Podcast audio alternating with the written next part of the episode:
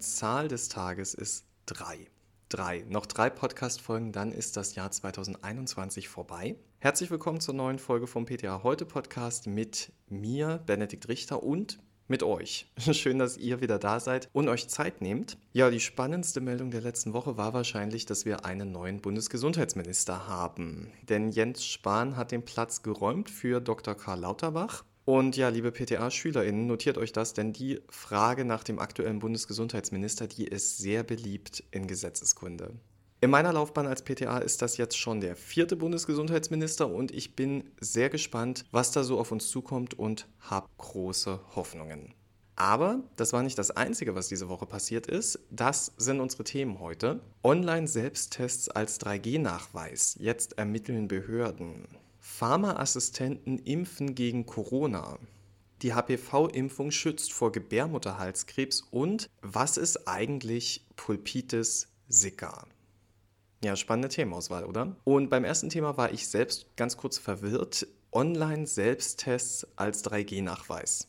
Wie macht man online einen Selbsttest? Ja, ihr wisst mittlerweile, seit dem 24. November gilt am Arbeitsplatz 3G. Das heißt, alle Beschäftigten müssen vor Betreten der Arbeitsstätte nachweisen, dass sie geimpft, genesen oder negativ getestet sind. ArbeitgeberInnen müssen das täglich überwachen und regelmäßig dokumentieren. Und seit diesem 24. November gibt es auch Online-Anbieter, die ja sogenannte überwachte oder kontrollierte Selbsttests als 3G-Nachweis anbieten. Das funktioniert dann zum Beispiel folgenderweise. Der ungeimpfte Arbeitnehmer macht morgens zu Hause einen Selbsttest. Nach negativem Ergebnis muss er auf der Website einen Fragebogen ausfüllen. Fünf Minuten später soll ihm und dem Arbeitgeber von Online-Ärztinnen dann das negative Selbsttestzertifikat als PDF per E-Mail gesendet werden. Der Service soll fünf Minuten Zeit und maximal einen Euro pro Selbsttestkit kosten. Das Testkit muss man übrigens selbst kaufen, das wird nicht zur Verfügung gestellt. Ja, das klingt ein bisschen komisch. Ähm, deswegen hat sich jetzt auch die Wettbewerbszentrale eingeschaltet und einen dieser Anbieter zur Unterlassung aufgefordert. Und genau diesen Anbieter, den hat sich PTA heute schon im November mal ein bisschen genauer angeschaut. Tja, was soll ich euch sagen? PTA heute hat damals schon herausgefunden, dass man die Testzertifikate auch ohne vorherige Durchführung eines Selbsttests erhalten kann. Hm. Das war zum Zeitpunkt der Erstellung dieser Folge und des dazugehörigen Artikels ebenfalls so. Als überwachende Ärztin wird auf dem Zertifikat die 79-jährige Dr. Med Eva Maria Ansey genannt. Die hat eine Frauenarztpraxis und diese Frauenarztpraxis, die ist nach Angaben von Tagesschau bereits 2013 an eine Nachfolgerin verkauft worden. Trotz mehrfachen Anfragen stand der Betreiber der Webseite dransey.com für Fragen nicht zur Verfügung. Gegenüber tagesschau.de verweist Ansey aber zur Unterlassungsaufforderung durch die Wettbewerbszentrale auf ein Rechtsgutachten und schreibt, eine vorschriftsmäßige Überwachung sei auch mittels Online-Fragebogen möglich.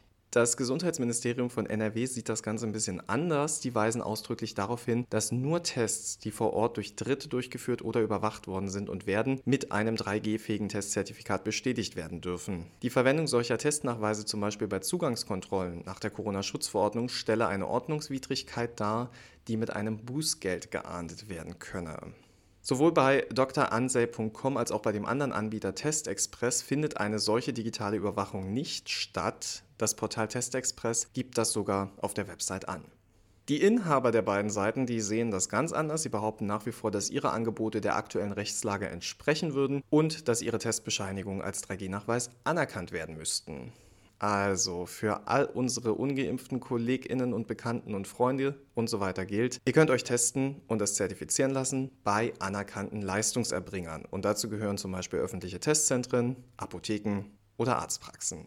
Möglich sind auch Selbsttests im Betrieb unter Aufsicht oder durch vom Arbeitgeber beauftragte Dritte. Das soll sicherstellen, dass die Tests ordnungsgemäß ablaufen. Das Bundesministerium für Arbeit und Soziales stellt klar, dass vom Arbeitgeber zur Verfügung gestellte Selbsttests nur dann gültig sind, wenn sie unter Aufsicht durchgeführt werden. Und laut dem Landesgesundheitsministerium NRW bedeutet das, dass die aufsichtführende Person bei der Testung und während der Auswertezeit physisch anwesend ist. Also online durchgeführte Selbsttests erfüllen nicht die Anforderungen für die am 24. November in Kraft getretene 3G-Regelung für Beschäftigte. Also lieber Finger weg davon.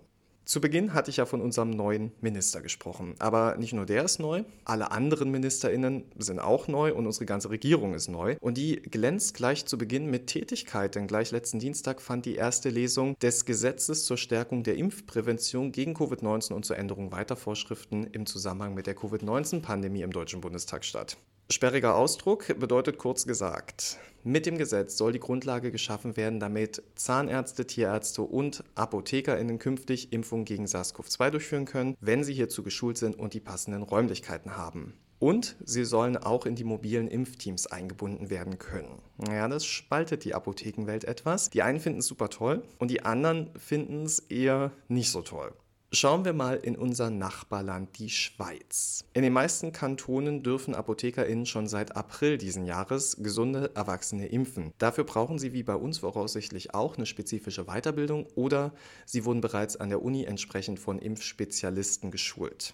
Und auch die PharmaassistentInnen dürfen das vielerorts nach entsprechender Fortbildung unter Aufsicht von ApothekerInnen.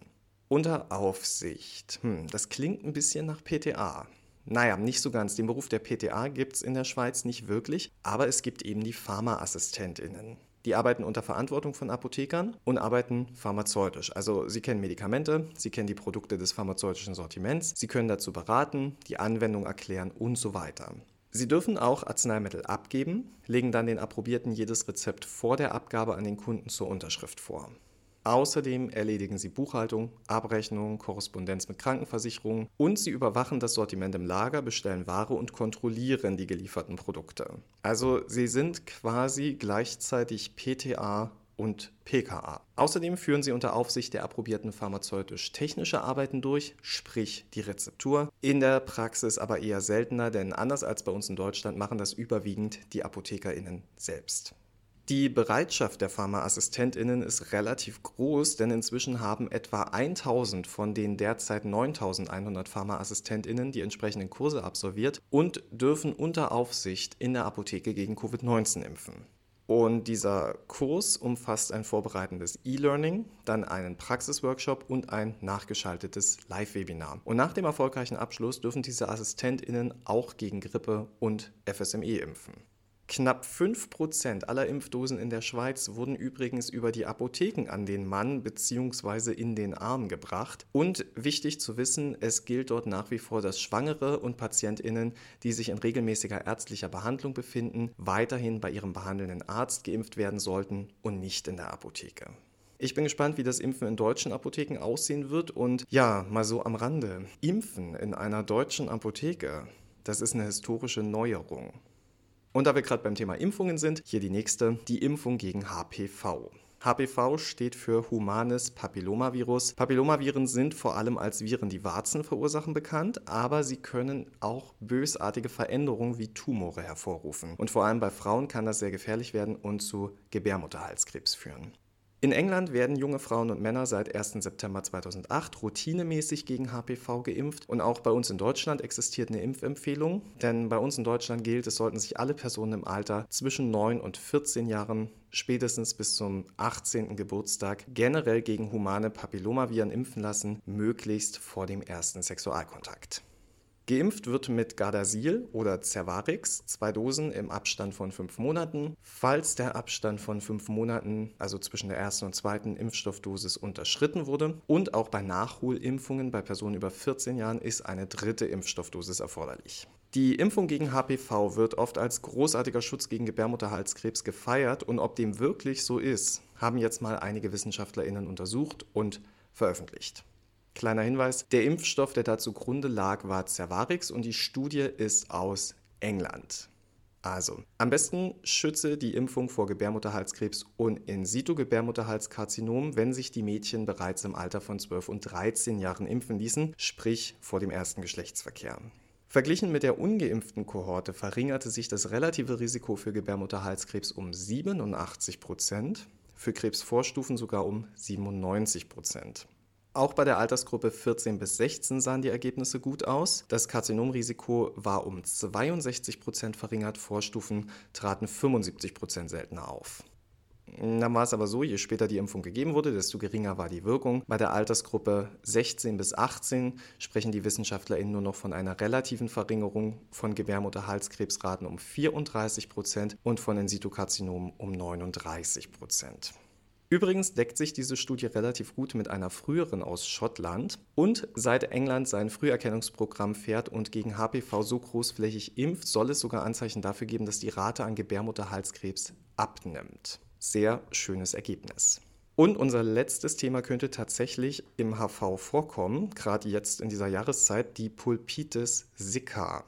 Hm, was ist das? Gerade im Winter ist die nämlich gar nicht unwahrscheinlich, denn dabei handelt es sich um Einrisse an den Fingerkuppen. Schmerzhaft, unschön und sehr nervig. Und schuld ist natürlich der Winter, denn es ist kalt und dadurch reduziert sich die körpereigene Teigproduktion und die Haut wird trocken.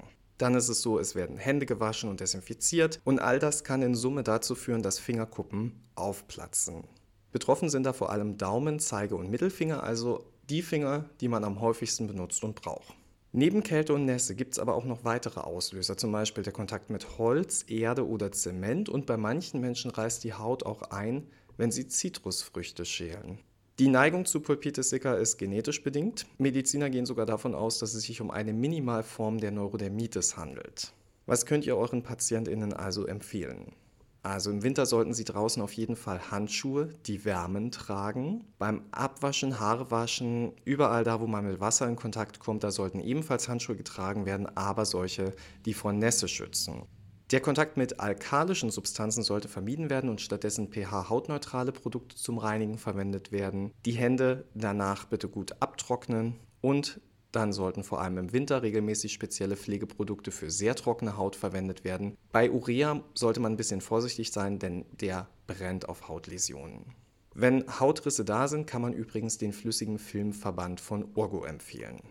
Und ich wette, dass jeder von uns den ein oder anderen kennt, der Pulpitis sicca ähnliche Probleme hat. Übrigens gibt es in der aktuellen Ausgabe der PTA heute einen Artikel, der ist wunderschön überschrieben mit 10 Tipps für schöne Hände. Das ist die Ausgabe 24 und die erscheint sogar genau heute. Außerdem geht es in dieser Ausgabe um Spritzenphobie, was steckt dahinter, was sollte man Betroffenen raten und die Entdeckung der Folsäure und welche Rolle dabei ein Brotaufstrich spielt. Ja, und das war schon unsere Folge für diese Woche. Ich freue mich, dass ihr zugehört habt. Ich hoffe, es war wieder was Informatives für euch dabei. Mir bleibt jetzt nur noch euch eine schöne Woche zu wünschen, euch Danke zu sagen für eure aktuelle Arbeit, denn ja, sind wir mal ganz ehrlich, die Impfzertifikate für die Booster, die stellen uns vor ganz neue Herausforderungen zwei von zwei genesen oder zwei von zwei Booster oder ist das jetzt vielleicht schon drei von drei? Und dann gibt es noch so PatientInnen, die möchten gern, dass wir aus ihrem Antikörpertest einen genesenen Nachweis machen. Und natürlich nicht zu vergessen die Kontrolle, ob in den ersten Zertifikaten alle Vornamen drin sind oder nur einer. Denn wenn wir jetzt das Zertifikat anders erstellen, werden die nicht verknüpft. Ich habe mittlerweile eine ganz leichte Abneigung gegen die Farbe Gelb entwickelt, muss ich sagen. Aber genug gemeckert, jetzt geht's in die neue Woche. Ich freue mich, wenn wir uns nächste Woche hier wieder versammeln und äh, hören. Ich werde nächste Woche auf jeden Fall da sein. Bis dahin, gehabt euch wohl.